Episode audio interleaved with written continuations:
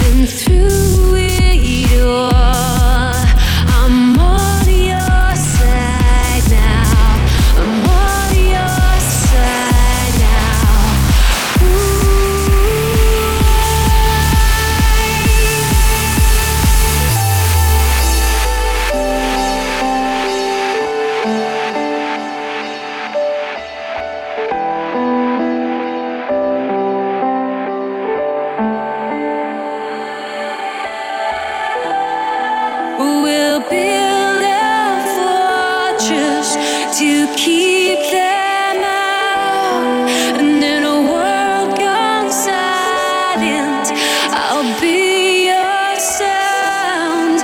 And if they try to